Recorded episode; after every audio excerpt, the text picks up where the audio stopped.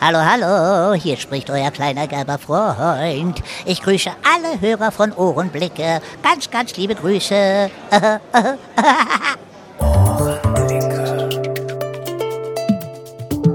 Einen Ohrenblick bitte. Sie werden sofort verbunden.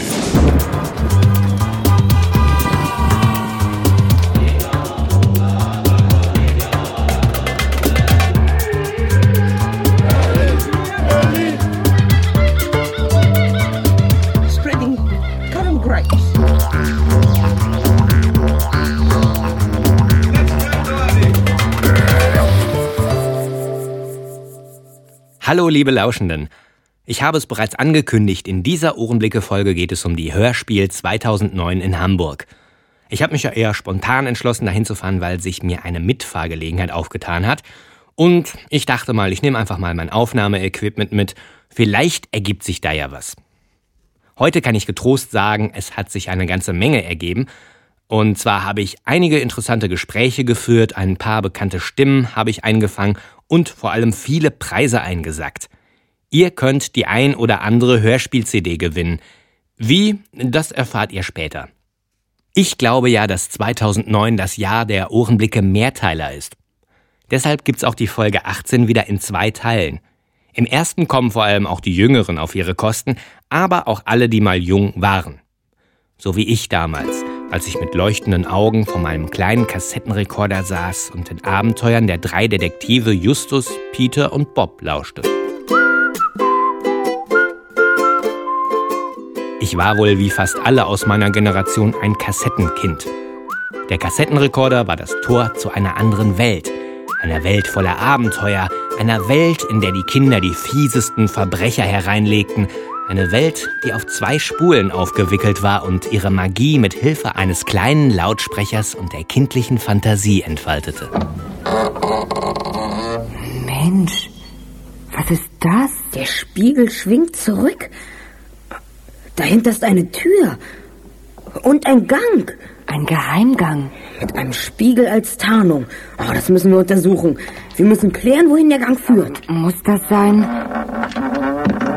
Hey, warum machst du die Tür zu? Jetzt ist sie zu und noch nicht einmal ein Türgriff ist dran. Macht nichts. Die Kassettenkinder wurden irgendwann erwachsen, die Kassettenrekorder wurden durch den CD-Spieler und später durch den MP3-Player ersetzt, aber die Magie der Hörspiele hat ihren Reiz bis heute nicht verloren. So trafen sich die Kassettenkinder am 13. Juni auf der Hörspiel 2009 zu einem großen Familienfest. Die meisten über 30, die ersten grauen Haare, einige haben inzwischen selber Kinder, doch die Magie der Hörspielwelten zieht sie immer noch in ihren Bann und die leuchtenden Augen sind geblieben. Denn hier durften viele zum ersten Mal ihre alten Helden persönlich treffen. Für viele war es eine Reise in die eigene Kindheit und ein unvergesslicher Tag. Auch ich begebe mich jetzt auf eine Zeitreise und habe eine kleine Schalte vorbereitet.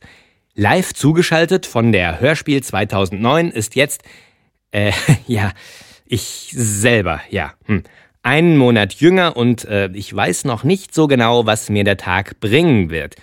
Das heißt, ich weiß es im Grunde ganz genau, aber damals in Hamburg wusste ich das noch nicht. Hallo Jens, kannst du mich hören? Hallo Jens, ich höre dich wunderbar. Tolle Idee mit der Zeitschalte. Wie hast du das wieder hingekriegt?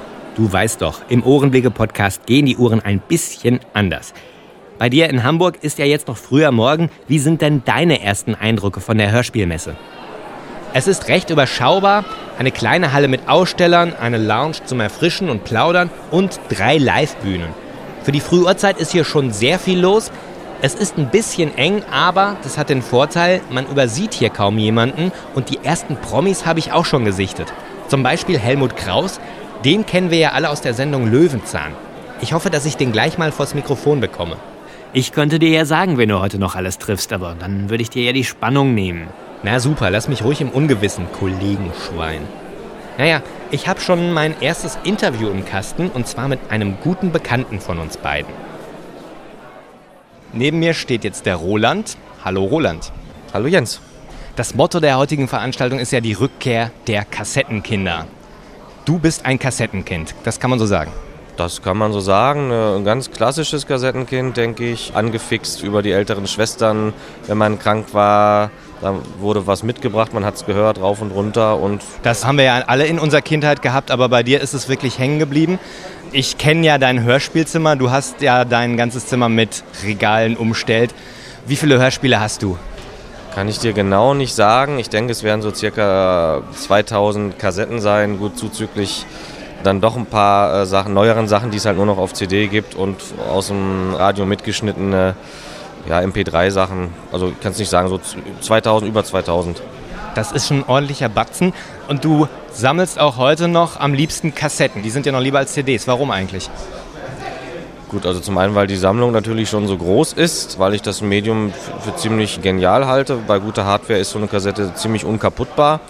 Wird allerdings schwerer. Also neue Sachen erscheinen so gut wie nicht mehr auf Kassette, außer irgendwelche Benjamin Blümchen und äh, Kram. Und dementsprechend wird es auch immer schwerer, auf Fumberg neue Sachen zu finden, weil man schon fast alles hat.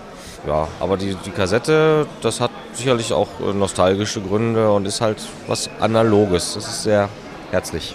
Die Kassette hat ja dann richtig den Siegeszug in Deutschland angetreten in 70ern, 80ern. Na, hatte. Jetzt ist sie natürlich tot. Jetzt, ja, was machst du denn, wenn es keine Abspielgeräte mehr gibt? Was machst du mit deinen ganzen Kassetten? Wenn es keine Abspielgeräte mehr gibt, naja, ich denke, dass, also, es wird immer noch welche geben, die werden dann entsprechend äh, teuer sein für Sammler.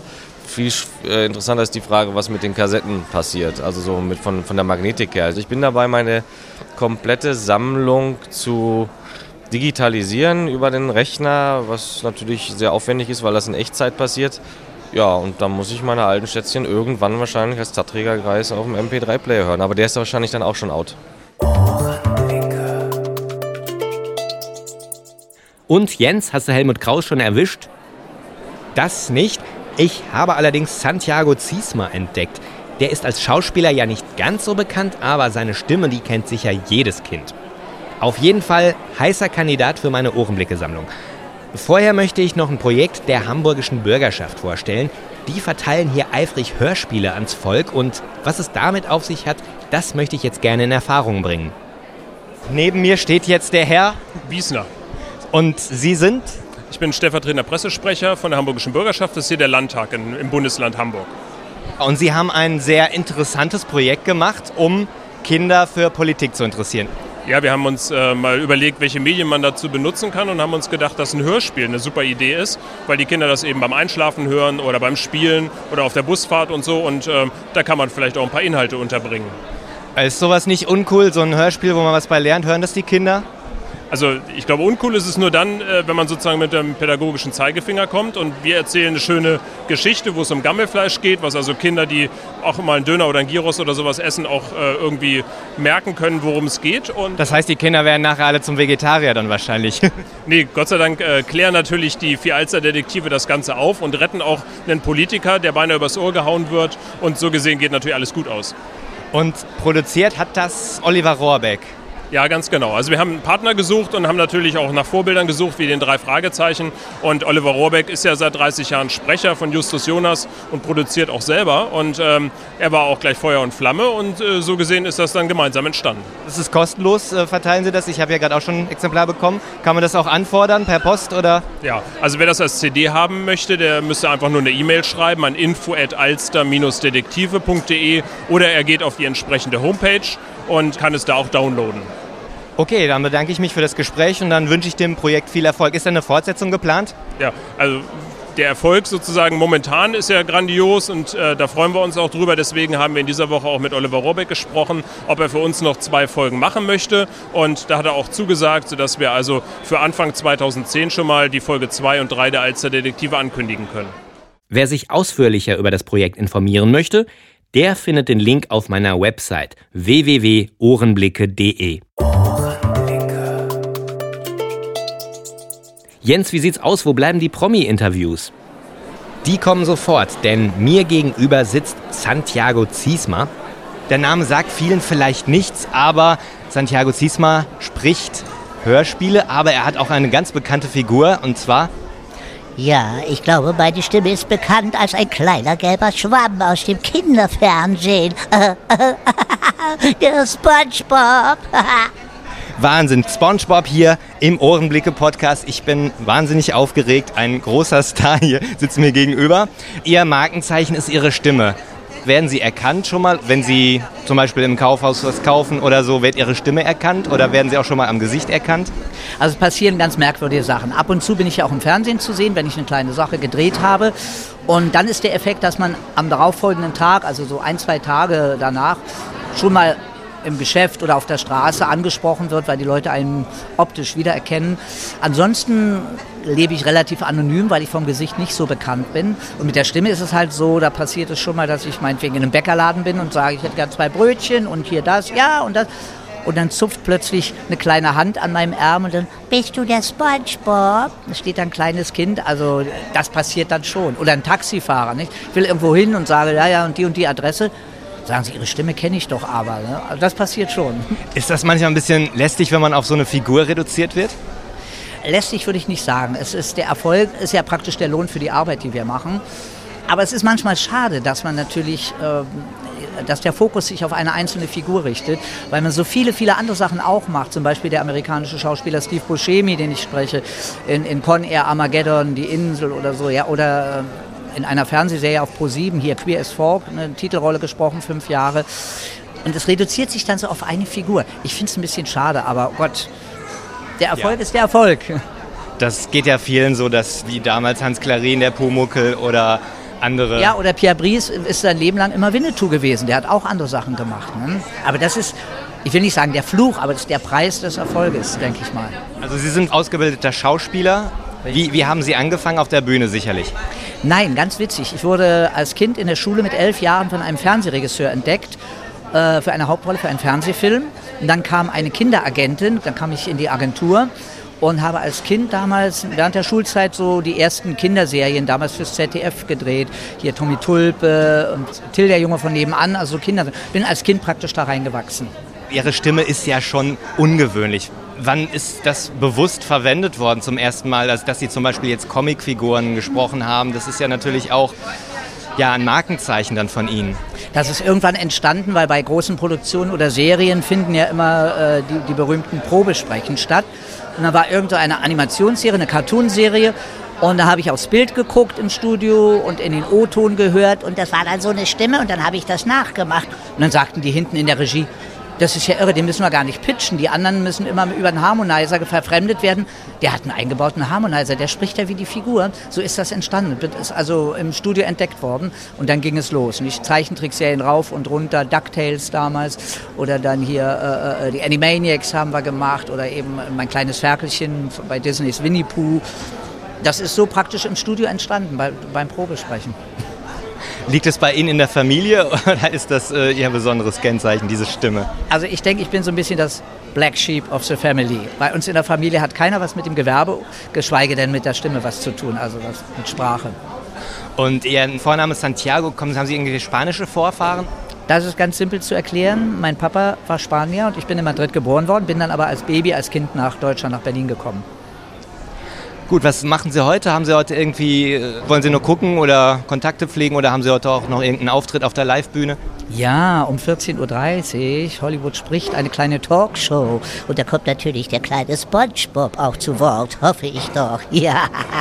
Und ansonsten, wie gesagt, ein bisschen Kollegen treffen, neue Kontakte knüpfen. Ja, das ist wunderbar. Was, was sind Ihre Zukunftspläne? Was machen Sie in nächster Zeit oder an welchen Projekten arbeiten Sie gerade? Ja, ähm, wir machen ja eine Hörspielserie hier beim Hörplanet, äh, Lady Bedford, mit der wunderbaren Barbara Rattay als Lady Bedford, so, so eine Art Miss Marple.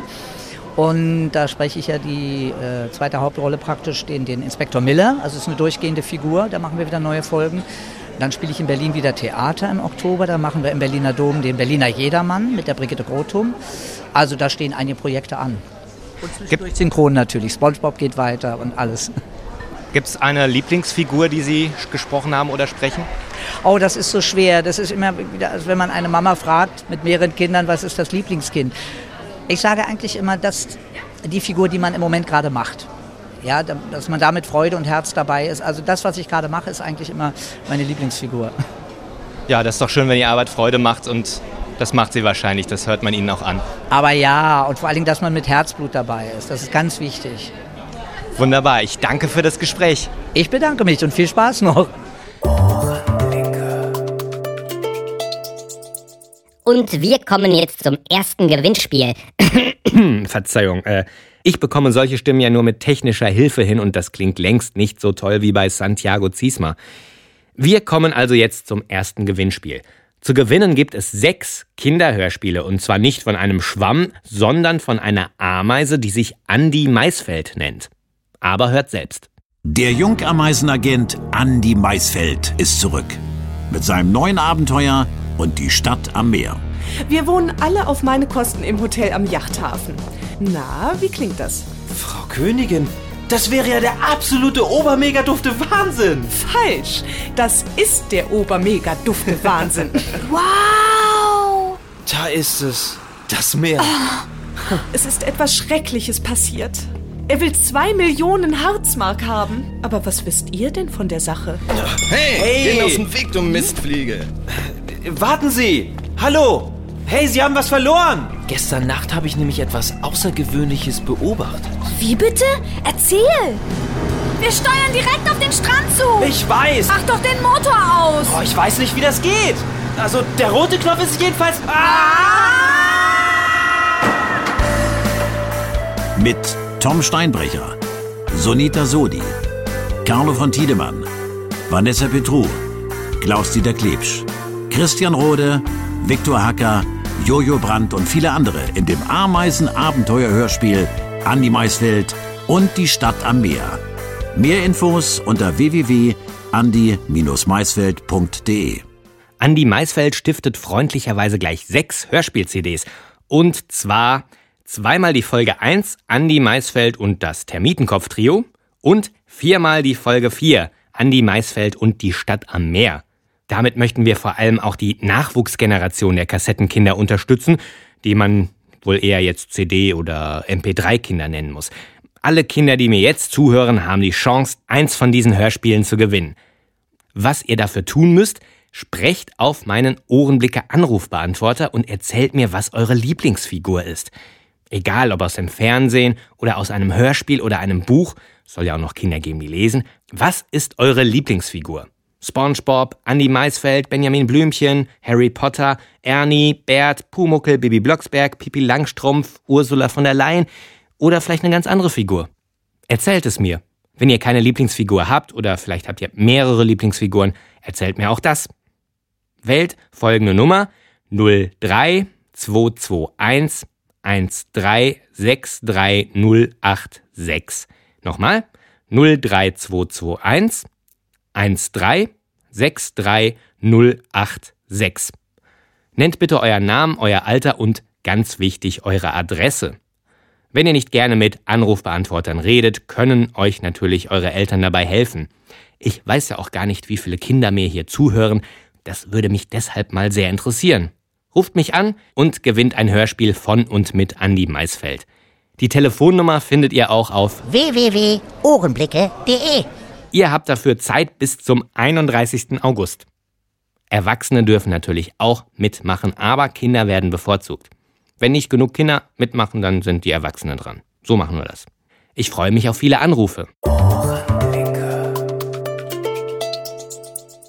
Und jetzt rede ich wieder mit unserem rasenden Reporter in Hamburg, nämlich mit mir selbst. Jens, wie sieht's denn aus bei dir? Ja, ich wollte gerade Helmut Kraus interviewen, habe ungefähr 20 Minuten gewartet. Dann kam ein netter Herr, der mich auf mein Aufnahmegerät angesprochen hat und ich habe ein bisschen erzählt. Und in der Zeit ist Helmut Kraus, der eigentlich wiederkommen wollte, hat's. Ach, da hinten ist er. Gut, da hinten ist er. Dann kann ich ihn nachher noch. Aber erstmal äh, habe ich ihm, äh, dem netten Herrn hier zur Strafe ein Interview aufgedrängt. Sie interessieren sich für Aufnahmegeräte. Warum? Äh, weil ich auch als Hobby-Tontechniker zu Hause immer gearbeitet habe, selbst kleine Werbeproduktion gebaut habe. Passen Sie schön auf, dass der Helmut Kraus nicht wegläuft in der, der Zeit, ja? Mann da vorne. Das ist der, der etwas dickere mit dem roten Schal? Ah, ja. Nee, dem roten Hemd. Hemd ist das. Genau. Ja, aber der ist doch noch beschäftigt mit Fans. Machen Sie auch selber Hörspiele? Ich habe es versucht, aber keine berühmten Stimmen ergattert und ähm, ich habe auch keine Themen bisher gefunden. Ach so, aber man kann sich ja zum Beispiel übers Internet, da findet man ja immer Autoren, da kann man sich ja bestimmt vernetzen, oder? Es gibt auch, soweit ich weiß, bei den drei Fragezeichen so eine Fanseite, wo die Leute selbst ihre eigenen Hörspiele produzieren mit, mit den bekannten Geschichten. Also ja. Da könnte man vielleicht mal mitmachen. Ja, da gibt es da sicherlich Möglichkeiten. Oder auch, ähm, wie ich ja mache, Ohrenblicke, so ein Podcast. Man kann sein Zeugs ja auch im Internet veröffentlichen. Kennen Sie Podcasts? Äh, ja, sicher. Also, Was hören Sie da so? Gar nichts in der Art. Ich habe mir keine Podcasts heruntergeladen. Ach so, ja, dann wird Zeit, ohrenblicke.de. was, was für Hörspiele hören Sie gerne? Also ich habe bisher immer die drei Fragezeichen gehört, sonst eigentlich nichts. Was erwarten Sie sich heute noch? Haben Sie schon interessante Begegnungen hier gemacht oder wollen Sie sich irgendwas noch angucken? Ich habe mal auf das Programm geguckt, da wird um 18 Uhr, glaube ich, der H.G. Francis äh, angekündigt. Ist wahrscheinlich nur ein Pseudonym, ne? Ja, nehme ich auch an. Das wollte ich mir nochmal anhören. Was der, der bekannte Hörspielautor. Genau. So, jetzt ist Helmut Kraus wieder weg. Ich suche jetzt Helmut Kraus. Ich danke für das Gespräch und wünsche noch viel Spaß. Ne? Schön ebenfalls. Und reinhören, ohrenblicke.de. Mach ich. Okay, tschüss. Tja, so ist das mit Ohrenblickfängern. Sie lassen sich ablenken, passen mal nicht auf und schon ist das Sammlerobjekt wieder verschwunden. Das passiert euch hoffentlich nicht, denn wir kommen zum nächsten Gewinnspiel. Jens, was hast du denn noch so eingesackt für unsere Hörer? Den Seitenhieb habe ich jetzt mal überhört. Ich habe eine CD aus einer sehr populären Serie ergattert und zwar am Stand von Europa. Hier wollte ich eigentlich mit Heike Dine Körting sprechen, die man ja ohne weiteres als die Mutter der Kassettenkinder bezeichnen kann. Heike Dine Körting hat unzählige Hörspiele produziert und natürlich auch die ganz bekannten Europa-Serien, die ja eine ganze Generation von Kassettenkindern geprägt haben, wie die Fünf Freunde, Hanni und Nanni, TKKG und natürlich die drei Fragezeichen. Sie ist auch Schirmherrin der Veranstaltung, war auch kurz hier, ist aber leider, habe ich mir sagen lassen, schon wieder verschwunden. Eine verschwundene Schirmherrin. Wenn es jetzt regnet, wer hält denn dann den Schirm? Jens, dieser Karlauer ist so schlecht, der könnte glatt von mir sein. Hm. Das Wetter draußen ist nach wie vor sonnig, die Stimmung hier drinnen auch. Und weil Heike Dine Körting leider abwesend war, habe ich mit Corinna Wodrich gesprochen. Sie ist nämlich Produktmanagerin und ich habe sie gefragt, wofür eine Produktmanagerin zuständig ist. Man kümmert sich darum, dass wenn ein, ein Produkt, also ein Hörspiel erscheint, alles zum richtigen Zeitpunkt in richtiger Machart da ist. Also ich entscheide, wann, wie, wo, was aufgenommen werden soll, kümmere mich um das Cover, teilweise die rechtlichen Hintergründe, ein bisschen Marketing, wobei wir da auch eigene Marketingmanager haben. Aber so die ganze Koordination, alles zu organisieren und zu regeln und zeitlich im Griff zu haben, was für die Veröffentlichung eines Hörspiels nötig ist. Bei der Produktion selbst hast du damit zu tun? Ich bin schon meistens dabei bei den Aufnahmen, nicht die ganze Zeit, aber ich gucke so ein bisschen mit über die Schulter. Ich kriege das Drehbuch ja vorher oder das Manuskript und wenn das ähm, abgesegnet ist, dann habe ich eigentlich auch so viel Vertrauen zu den Produzenten, dass die wissen, was sie machen. Also ich will mich da, auch, äh, da gar nicht zu sehr einmischen, weil das ist ja, ich bin kein Produzent, ich bin kein Regisseur. Ich bin bei drei Fragezeichen auch deswegen häufig dabei, weil es da immer noch andere Sachen nebenher zu klären gibt. Da macht es einfach Sinn, weil ich da auch die drei Sprecher vor Ort habe. Also teils, teils. Das Motto ist ja heute die Rückkehr der Kassettenkinder. Bist du ein Kassettenkind? Ja. Also du bist auch mit Hörspielen aufgewachsen. Was waren als Kind deine Lieblingshörspiele? Ich habe drei Fragezeichen gehört. Nur drei Fragezeichen? Ähm, nein, nicht nur. Kalle Blomqvist fand ich super. Und ja, ganz, ganz früher die Märchensachen, aber so richtig cool, äh, Kalle Blomqvist und drei Fragezeichen. Hörst du denn auch neben deiner Arbeit jetzt noch freiwillig Hörspiele oder sagst du jetzt, äh, mit der Arbeit habe ich genug und abends möchte ich Fernsehen gucken oder so? Ja, mir fehlt wirklich ein bisschen die Zeit. Äh, viel, ich habe eben schon gesagt, ich bin früher viel mit dem Auto gefahren, da habe ich viel mehr Hörspiele gehört. Jetzt bin ich auf dem Fahrrad unterwegs. Das ist mir einfach zu gefährlich. Die Zeit fehlt mir. Und ja, ich, ich bin generell viel unterwegs. Ich lese auch gerne, deswegen Hörspiel hören. Ähm, kommt ein bisschen zu kurz. Also würde ich gerne mehr machen, aber auch mein Tag hat ja nur 24 Stunden. Das ist dann meistens so. Ich sammle ja heute auch ein paar Preise für meine Hörer. Möchte denn Europa sich da auch beteiligen bei dem Gewinnspiel? Klar, kein Thema. Such dir was aus, was du verlosen möchtest. Das geht alles. Wunderbar, dann nehme ich den ganzen Stand. Äh, nee, den haben wir auch nur gemietet. Ich meine ich mein den Inhalt. Ah, okay. Danke für das Gespräch. Also, äh, wenn ich das jetzt richtig verstanden habe, könnt ihr jetzt einen Messestand gewinnen. Nein, ich habe mich mit Corinna dann doch noch geeinigt, dass ich eine Drei-Fragezeichen-Folge verlosen möchte. Und zwar die Folge 130, Der Fluch des Drachen. Da bin ich beruhigt, das hält die Versandkosten ja dann doch noch ein bisschen in Grenzen. Wer das Hörspiel gewinnen möchte, die drei Fragezeichen Folge 130, Der Fluch des Drachen, der schreibe bis zum 31. August eine E-Mail mit dem Stichwort drei Fragezeichen an post.ohrenblicke.de. Sollen wir jetzt nicht mal langsam das Interview mit Helmut Kraus einspielen? Was meinst du? Äh, wieso? Das Interview habe ich doch noch gar nicht gemacht. Nein, aber ich hab's auf meiner Festplatte. Fertig geschnitten, gewaschen und gebügelt. Na, dann weiß ich ja wenigstens, dass ich Helmut Kraus heute noch vors Mikrofon bekommen werde. Ich weiß sogar noch viel mehr über deine nahe Zukunft. Ich denke mal, aus dramaturgischen Gründen sollten wir jetzt den letzten Preis für heute bekannt geben und das Interview dann an den Schluss setzen. Du bist der Ältere, zwar nur ein Monat, aber du bist der Chef. Oh, danke. Keine hm. Ursache. Kommen wir also zum nächsten Preis. Neben Europa gibt es ja auch noch viele andere Labels. Eins davon ist Oettinger Audio. Die haben ein sehr bunt gemischtes Programm. Vor allem haben die an ihrem Stand so lustige kleine Stempel von Patterson und Findus. Und da habe ich gleich einen eingesteckt für meinen kleinen Neffen. Für unseren kleinen Neffen. Für unseren kleinen Neffen, ja. Und Markus Langer von Oettinger Audio hat mir dann auch noch ein wenig was über das Verlagsprogramm erzählt. Also wir sind ja ein vergleichsweise junges Label. Uns gibt es erst seit 2005 unter dem Namen, aber trotzdem würde ich sagen, uns kennt jedes Kind, weil wir einfach wahnsinnig bekannte Charaktere im Programm haben. Also Pippi Langstrumpf, Patterson und Findus für die ganz Kleinen, die kleine Hexe. Bei uns geht die Range aber total weit bis hin zu All-Ager-Titeln wenn ich jetzt hier, wo wir am Stand stehen, zum Beispiel die Templer sehe von Michael Spradlin, das ist eine ganz tolle Abenteuergeschichte äh, zur Zeit der Kreuzzüge oder Alabama Moon äh, von Jens Wawracek gelesen. Das ist ja wohl bekannt, den Namen muss man nicht mehr erläutern, einer der Sprecher der drei Fragezeichen. Eine tolle Abenteuergeschichte für Jungs so eine Art Huckleberry Finn in die äh, Jetztzeit transportiert. Das ist ein Hörbuch jetzt, also nur eine ist, Lesung. Ja. Das ist eine Lesung. Wir machen aber, und das, damit sind wir im Moment sehr erfolgreich, auch das Format Filmhörspiel. Hier natürlich Tintenherz Cornelia Funke zu nennen. Damit waren wir in den Bestsellerlisten. Da nutzt man ja die Original-Filmtonspur, das heißt, es ist die Musik dabei und wir haben einen tollen ähm, Erzähler eingebunden. Ja, und dann haben wir natürlich auch für die anspruchsvollen Hörer, also insbesondere auch für erwachsene Hörer sehr geeignet, literarische Titel wie zum Beispiel Chus Köyer, ein Zungenbrecher, der Name des Autors, hier in Deutschland noch nicht so bekannt, in Holland wahnsinnig bekannt, alle Literaturpreise einbekommen. Da sind wir äh, mit dem Hörbuch des Jahres im Rahmen der HR2 Bestenliste ausgezeichnet worden. Das ist auch eine wahnsinnig tolle Lesung von Rainer Strecker. Ist ja in der Tat eine sehr bunte Mischung. Und ich habe mal wieder einen neuen Begriff gelernt. All-Ager-Titel. Ja, sind wir eigentlich ein All-Ager-Podcast? Was meinst du? Ich denke schon, aber ich gebe zu, dass ich mir als Preis dann doch wieder ein Kinderhörspiel ausgesucht habe. Das ist auch völlig in Ordnung, denn Erwachsenenhörspiele wird es vor allem im zweiten Teil zu gewinnen geben. Ich habe das nämlich thematisch ein bisschen getrennt. Heute gibt's eher die Kinderhörspiele und im zweiten Teil dann diese ganzen blutigen Sachen und sowas. Was hast du denn für ein Hörspiel ergattert? Als ob du das nicht selber wüsstest. Natürlich auch wieder ein Idol meiner Kindheit, Vorreiterin der Frauenbewegung, Rebellen gegen die Erwachsenenwelt und zopftragende Anarchistin. Die Rede ist von Pippi Langstrumpf und über die erzählt uns Herr Langer jetzt noch Näheres.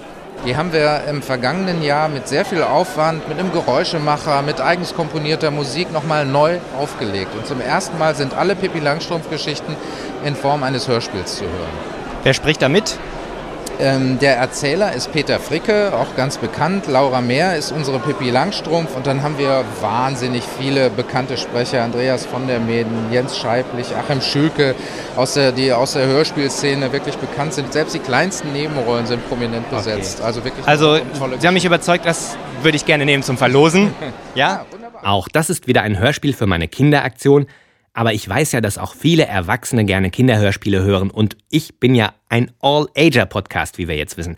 Mitmachen darf natürlich jeder, aber Kinder werden bevorzugt. Sprecht auf meinen Anrufbeantworter und nennt eure liebste Figur. Hörspielfigur, Fernsehfigur oder Romanfigur. Ich fand ja als Kind immer das Urmel ganz toll. Das gab's nicht nur im Fernsehen und als Buchserie, sondern ich hatte das auch auf Schallplatte. Ja, sowas kennt ihr nicht mehr, liebe Kinder, ja? Schallplatte.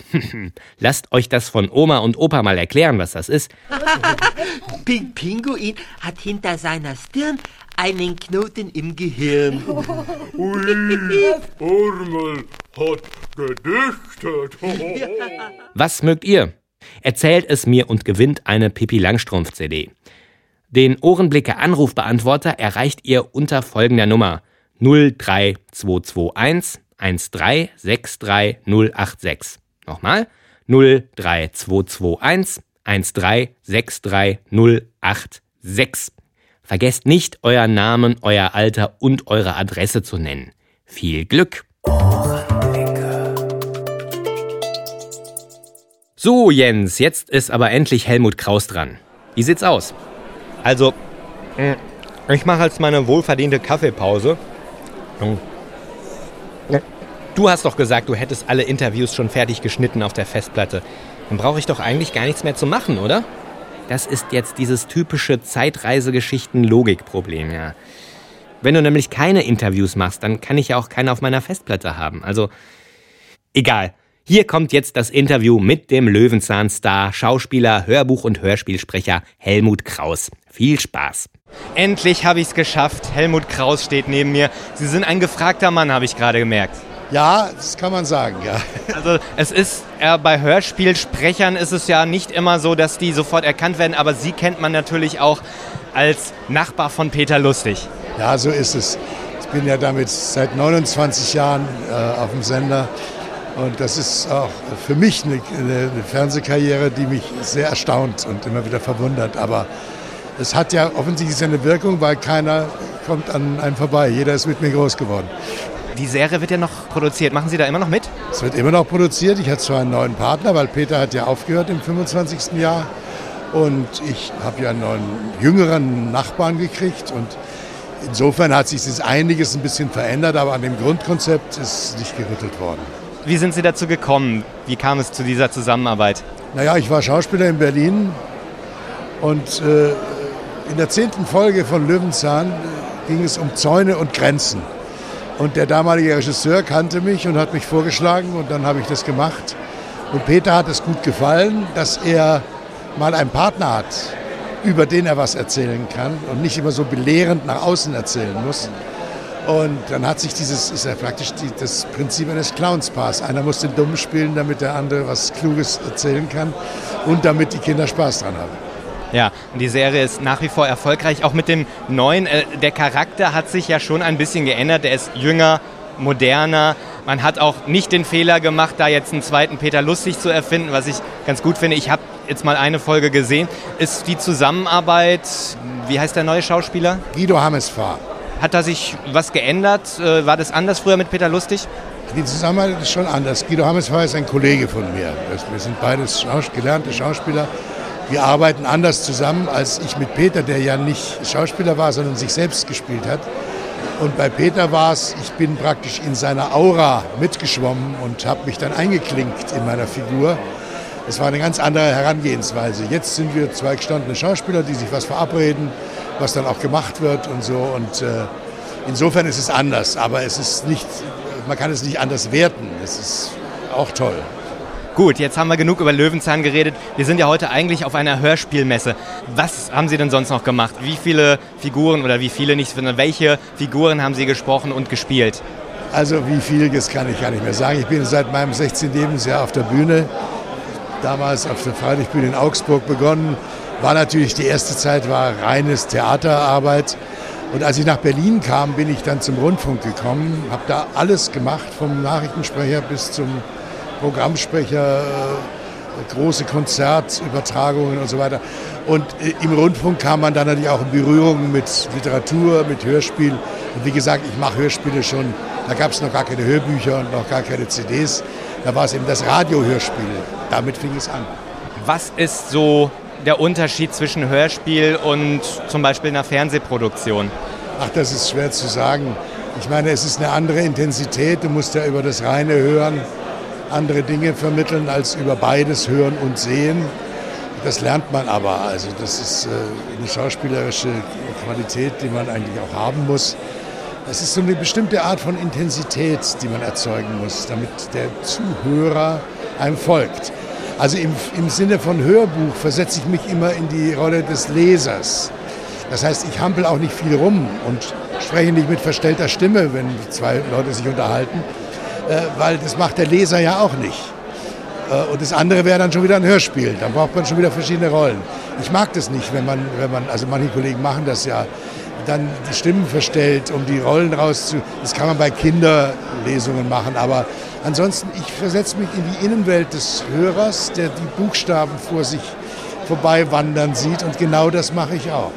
Wenn Sie ein Hörbuch lesen, wie lange bereiten Sie sich darauf vor? Wie oft lesen Sie dieses Buch vorher, bevor Sie sagen, jetzt bin ich so weit, dass ich es wirklich spreche? Oder geht das ganz schnell? Ich hoffe, es hört jetzt kein Produzent zu.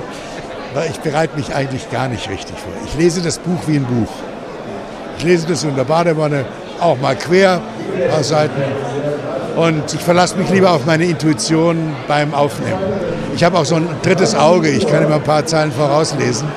Außerdem habe ich ja eine sozusagen Sprecherassistentin, meine Zuhörerin. Das sind meistens Germanistikstudentinnen, die dann noch in die Technik des Aufnehmens eingewiesen werden, die gerne zuhören, die Ahnung von Literatur haben, schon vorauslesen und mir sagen, ob was Schwieriges auf mich zukommt, die auch im zweiten Schirm immer Wikipedia offen haben, um was, was zu klären, wenn was nicht klar ist und so. Also da hilft mir auch jemand. Und das ist ja auch bei Musikern, äh, wenn man Profi ist, man hat es natürlich im Blut, ein Musiker, der es vom Blatt spielen kann. So kann es ein Sprecher sicherlich auch vom Blatt lesen und es ist schon gut. Und Sie sind schon drin in der Rolle oder in, in dem Text. Und es ist halt auch so, es ist für mich auch spannender.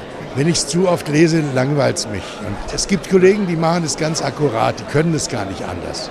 Es gibt auch, das ist eine interessante Geschichte, es gibt hervorragende Schauspieler, die keine Zeile lesen können. Das gibt es auch.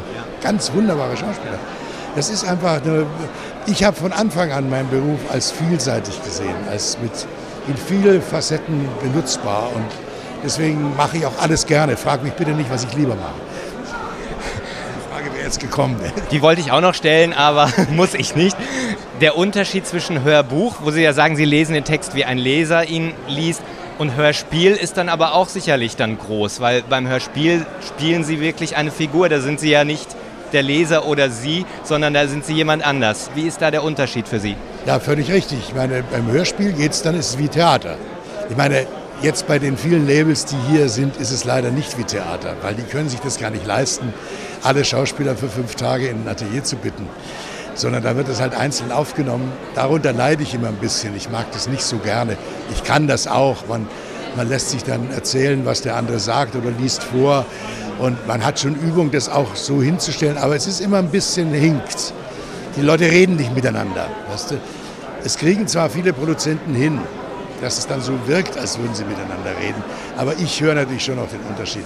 Ich muss ehrlich gestehen, ich mache immer noch am liebsten ein schönes altes Radiohörspiel mit allen Kollegen zusammen im geruhsamen äh, etwas, ich bin jetzt auch ein bisschen älter, im geruhsamen Rahmen und dann das kommt immer noch das Schönste bei raus. Aber das andere macht man auch. Wie gesagt, das gehört zum Beruf. Gibt es die überhaupt noch, die richtig guten Radiohörspiele? Also ich höre manchmal auf Deutschlandradio, habe ich neulich ein, ein, Hörspiel gehört. Ich habe nicht verstanden, worum es da ging. Da gab es Menschen, die schrien ein bisschen komisch, haben komische Sachen geredet. Machen Sie auch sowas? Ja, das ist das sogenannte experimentelle Sprachspiel oder wie man das nennen mag. Habe ich alles hinter mir. Ich habe auch mit moderner Musik zusammen Sprechexperimente gemacht und so. Ich kehre jetzt auch gerne wieder ein bisschen mehr zum Traditionellen zurück, auch im Theater. Ich habe natürlich alle, alle Phasen mitgemacht, wo man die Hosen runterließ oder auf dem Kopf stand oder weiß der Teufel. Inzwischen spiele ich Theater, so wie ich es gelernt habe. Ein richtig altmodisches Theater macht mir auch Riesenspaß. Wo kann man Sie denn mal wieder im Theater sehen? Äh, ich bin erst nächsten April wieder auf Tournee mit Schimmelreiter. Das mache ich schon seit vier Jahren mit einer Berliner Truppe und Name der Rose kommt auch noch mal 2010 oder 2012, ich. ich weiß es nicht so genau. Was sind Ihre nächsten Hörspielprojekte? Hörspielprojekt habe ich im Moment gar keins. Ich habe gerade Offenbarung produziert. Ja, das nächste Hörspielprojekt ist die Drei-Fragezeichen-Tour. Ah ja, da machen Sie live dann auch mit. Da mache ich live wieder als Erzähler mit. Das ist diesmal besonders spannend, weil ja bei den ersten äh, Folgen der Erzähler noch mehr die Rolle des Hitchcock einnimmt. Und da wollen wir schon ein bisschen dran rumbasteln. Ja, dann wünsche ich Ihnen viel Erfolg und noch viel Spaß hier, dass Sie noch viele Autogramme verteilen können und ja, dann sehe ich Sie vielleicht mal wieder auf einer Bühne oder ich höre Sie in einem Hörspiel. Und habe mich gefreut für das Interview. Vielen Dank. Danke. Das war der erste Teil meiner persönlichen Berichterstattung von der Hörspiel 2009. Was erwartet uns denn im zweiten Teil, Jens? Benjamin Blümchen, das war ja nach meiner Zeit. Jens? Kennst du die drei kleinen Schweinchen, Dicky, Tom und Tim?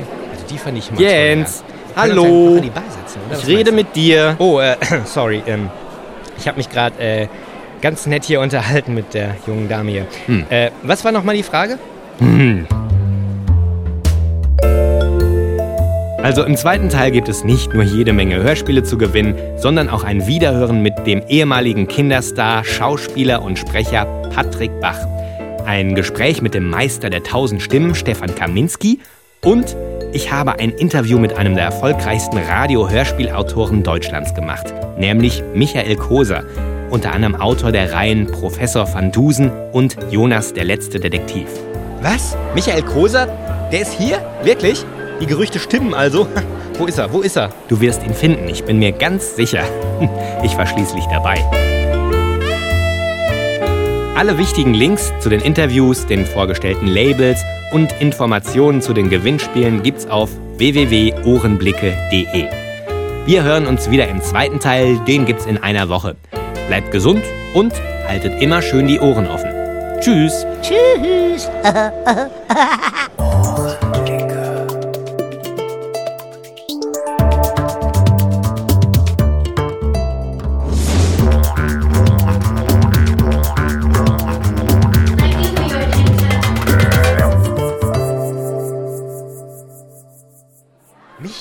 Koser, mein Gott, ich hätte mir eine Krawatte umbinden sollen.